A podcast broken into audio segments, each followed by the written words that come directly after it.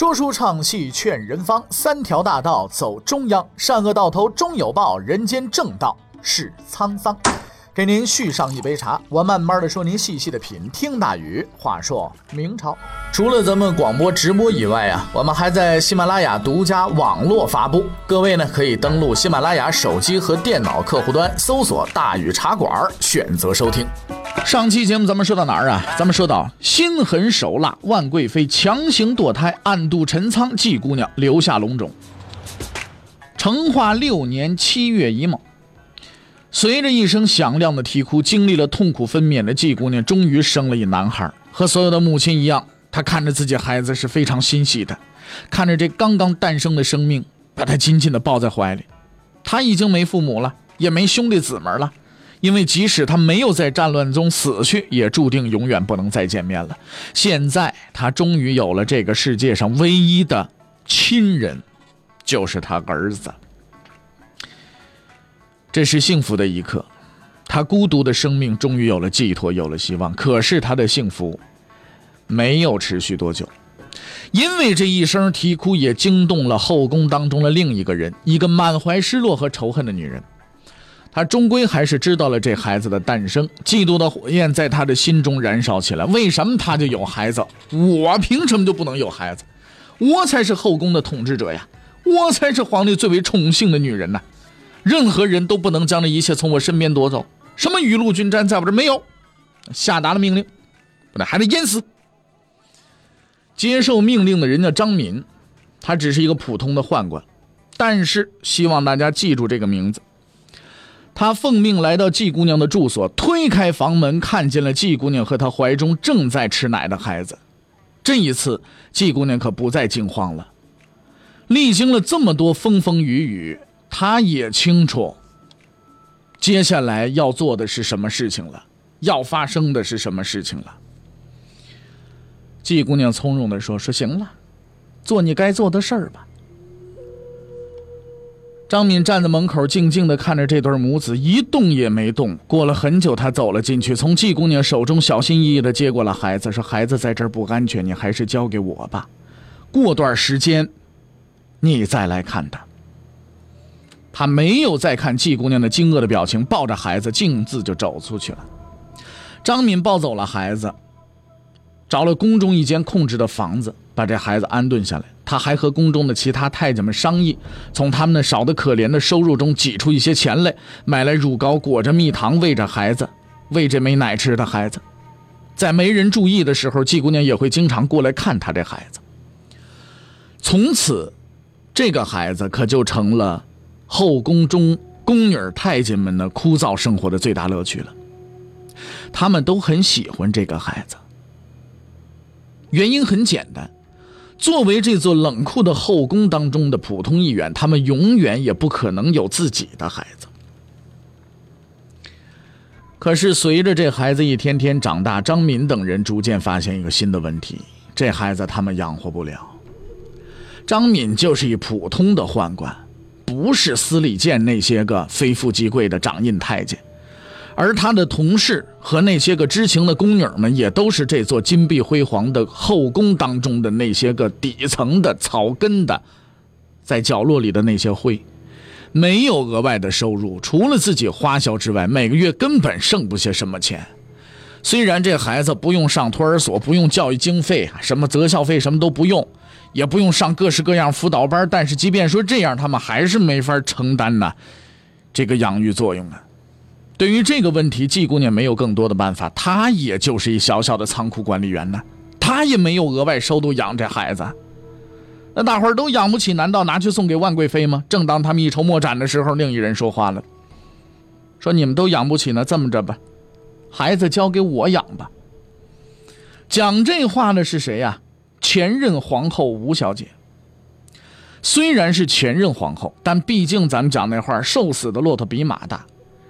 老吴家有钱有势，养一孩子自然是不在话下。当然了，他的动机估计也没那么单纯。打倒万阿姨仍然是他最终的目的。可无论如何，这孩子能够活下来，这是最好的结局。这个之后的五年呢，季姑娘的这个孩子一直在宫中生活。虽然她不能出去玩，但在她母亲吴阿姨、张叔叔以及无数叫不出名字的内监宫女的照料之下，她一直幸福的成长着，至少比她的父亲幸福。日子就这么一天天过去了，孩子一天天也长起来了，而这些生活在后宫最底层的人们却没有发现，他们已经创造了一个奇迹。从成化六年到成化十一年，整整五年的时间，紧密森严的后宫当中多了一孩子，这一点几乎所有的宦官、宫女儿、妃嫔们都知道，但是他们无一例外的保持了沉默，把这个秘密给守住了。只有一人不知道，万贵妃。这不是故事，这是史实，真实发生过的事情，是发生在以争宠夺名、勾心斗角闻名于世的后宫当中的史实。在这儿，人们放弃了私欲和权谋，保守了这个秘密，证明了善良的力量。几千年来呀，我们似乎都在重复着同一种游戏，就是权力。和利益的游戏，整日界都是永远也演不完的权力的斗争、阴谋的诡计，令人厌倦到了极点。但是这件事情几乎可以说是个例外，它真正的打动了我们。我们这古老国度有着漫长的历史，长的似乎看不到尽头，但我们却始终保持着对这些故事堆的热情。因为我们始终相信，在那些充斥着流血、屠杀、成王败寇、尔虞我诈的文字后面，人性的光辉和伟大将是永远都存在的。这个吃百家饭长大的孩子就这样在宫中啊，快乐的生活着。对于他而言，已经很幸福了，有母亲的陪伴，还有那么多叔叔阿姨在这儿啊啊，宠着他，爱着他，每一天的生活都是幸福的。但是季姑娘明白，这日子长不了，她和她的孩子最终还是得面对命运的裁决。这一天终于到了。成化十一年五月丁卯，朱见深坐在镜子前面，一宦官正在他身后为他梳头，端详着镜中自己那憔悴的容貌，他深深的吸了一口气。虽然他还不到三十岁，但是。未老先衰，这倒也罢了。他真正担心的是另外一件事情。我还没儿子。当朱见深为自己的不育问题而烦恼的时候，站在他身后的那个人也正在痛苦中思索着自己的抉择：说还是不说？这梳头的宦官是谁？就是张民。五年前的那个夏天。他奉命去除掉一孩子，面对着那对孤苦的母子，他最终违背了冷酷的命令，选择了自己的良知。五年之中，他和这孩子朝夕相处，看着他一天天的长大，度过了很多快乐的日子。可是他也很清楚，这件事儿总会有一个了结，这孩子必须得获得他父亲的承认，才能活下去，并且成为这个帝国的继承者。现在时机到了。但他也很明白，自己不过是一个普普通通的宦官，无权无势。如果真把真相说出来了，以万贵妃的权势和手段，他是必死无疑呀。真相大白之日，即是死期来临之时。这是张敏一生中最为痛苦的时刻。要让这孩子活下去。他就必须舍掉自己的生命，除此之外别无选择。这一辈子低声下气、地位卑微、终日间带着讨好的笑容的张敏，终于做出了他人生最后的抉择，一个伟大的抉择。张敏扑通就跪下了：“陛下，您已经有儿子了。”朱见深惊诧的回过头，第一次认真的打量着这个为他梳头的宦官：“你刚才说什么？”陛下，您已经有儿子了。朱建深一动不动盯着跪在地上的张敏，确定他并非精神错乱之后，方才半信半疑的问：“我有儿子，我儿子在哪儿？”但这一次，张敏没有立刻回答他的问题，而是选择了沉默。朱建深疑心顿起，厉声追问：“为什么你不答话？”跪在地上半辈子卑躬屈膝的张敏抬起了头，无畏的看着朱建深，提出了一个条件：陛下，我自知说出此事必死无疑，但只要皇上能为皇子做主，死亦无憾。朱见深被眼前这个小人物给震慑住了，他知道一个有胆量说出这句话的人是不会说谎的。行，我答应你，你告诉我，我儿子，我儿子在哪儿呢？然后他就知道了，自己有一个已经五岁多的儿子，正在后宫的安乐堂内玩耍。当时的朱见深呢，那是什么也顾不上了，他喜形于色地奔向了后宫，并且立刻派人去安乐堂接他的儿子，大明皇位未来的继承者。此时的后宫那真叫乱作一团呐！大家都已经知道皇帝派人来接孩子的消息，宦官宫女们都十分的高兴，而妃嫔们也纷纷来到季姑娘的住处向她道贺。这也是一件十分自然的事情啊！自古以来，母以子贵，季姑娘把这孩子保住了，很快就能成为季贵妃，甚至是季皇后，甚至有可能取代万贵妃成为后宫的统治者。季姑娘微笑着送走了前来祝贺的人们，然后她关上了房门，向她的儿子做了最后的道别。他在战争中永别了自己的亲人，被俘获进宫，在孤苦当中延续着自己的生命，直到这个孩子的出现。六年的含辛茹苦，九死一生，他和自己的孩子最终是熬到了出头的这一天但此刻的季姑娘并没有丝毫的喜悦，因为她十分清楚，虽然皇位正在向她的儿子招手，但死亡却离季姑娘越来越近了。万贵妃。会毫不犹豫地杀死所有与他为敌的人，在这座皇宫当中，没有任何人可以保护他的安全，即使他是皇子的母亲，而孩子的父亲软弱的朱见深对此也是无能为力呀。他看着自己的孩子，这个他在世上唯一的亲人，最后一次亲手为他穿上了衣服，最后一次紧紧地把他拥在怀里，哭泣着向自己的孩子道了别，儿啊。你走后，我也活不了多久了。你去到那里，看见一个穿着黄色衣服、有胡子的人，那就是你的亲爹呀。今后一切千万小心，为娘再也不能陪着你了。年幼的皇子并不知道发生了什么事情，为什么周围的人今天表现的如此奇怪？为什么母亲会痛哭失声？他只知道，自己就要离开这儿了，到另外一个地方去，去找一有胡子的人。离开了哭泣的母亲，这个孩子在他出生五年之后，第一次走出自己居住的地方，离开了母亲，坐上了迎接他的小轿，踏上了未知的道路。很快。他到达了这次旅行的终点，他的父亲正在那里等待着他。由于这些年的深居简出，这位皇子快到六岁了还未理发，头发一直垂在地上。他就这样跌跌撞撞地向着那个穿着黄色衣服、坐在椅子上正凝视他的人走去。朱建深看着这个向自己走来的孩子，激动的心情再也无法抑制，他立刻迎了上去，抱住这个孩子，放在自己的膝上，仔细的端详着。很快，他哭了。他一边流着眼泪，一边紧紧的抱着孩子：“这是我的儿啊，这是我的儿，因为他像我呀。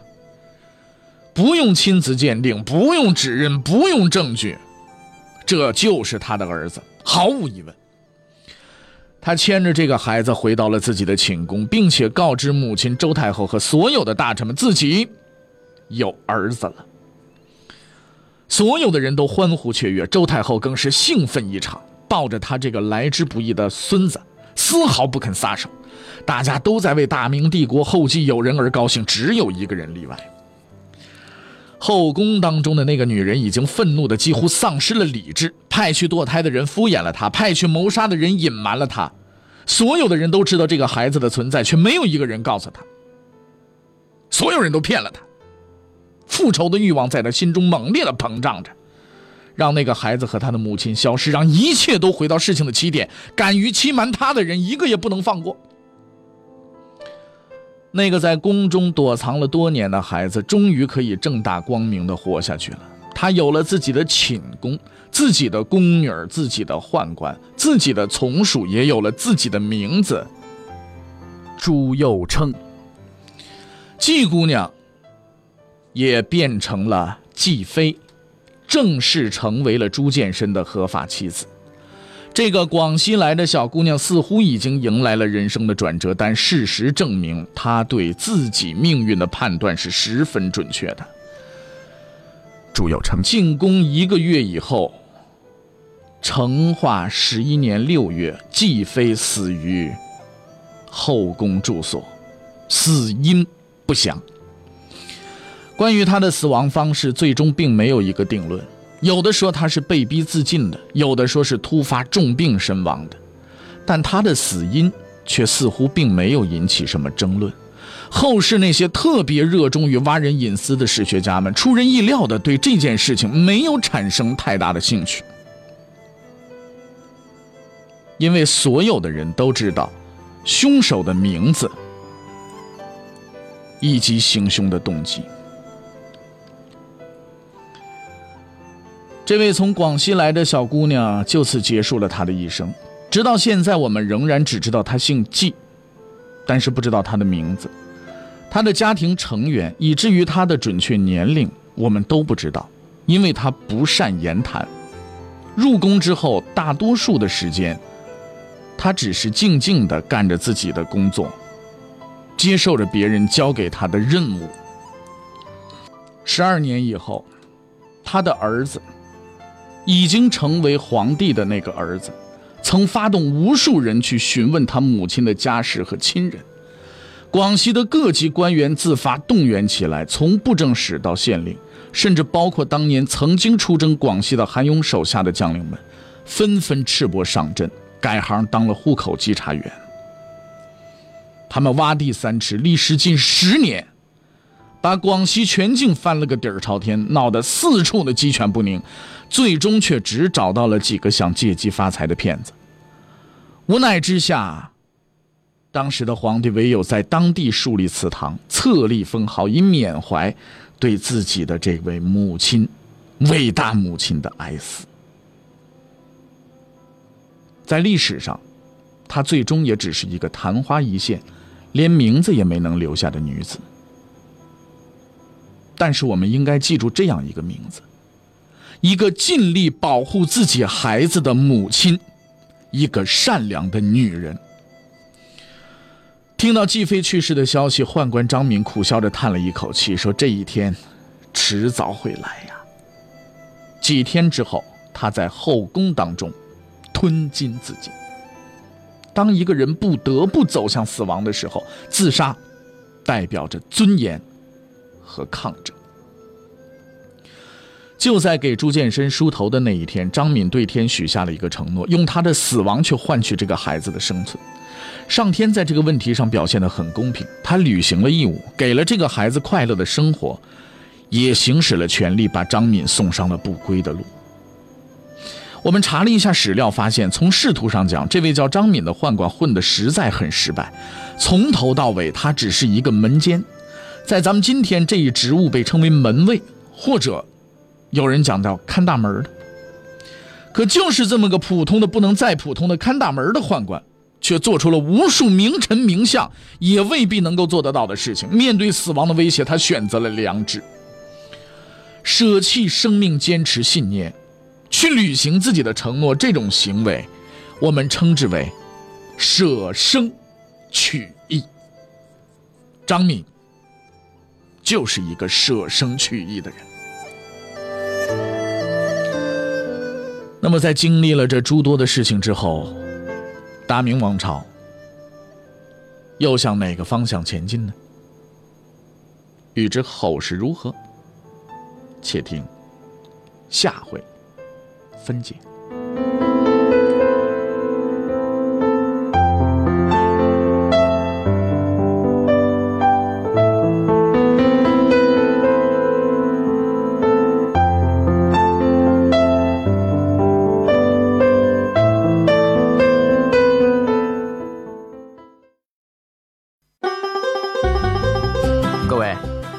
想跟大禹交流吗？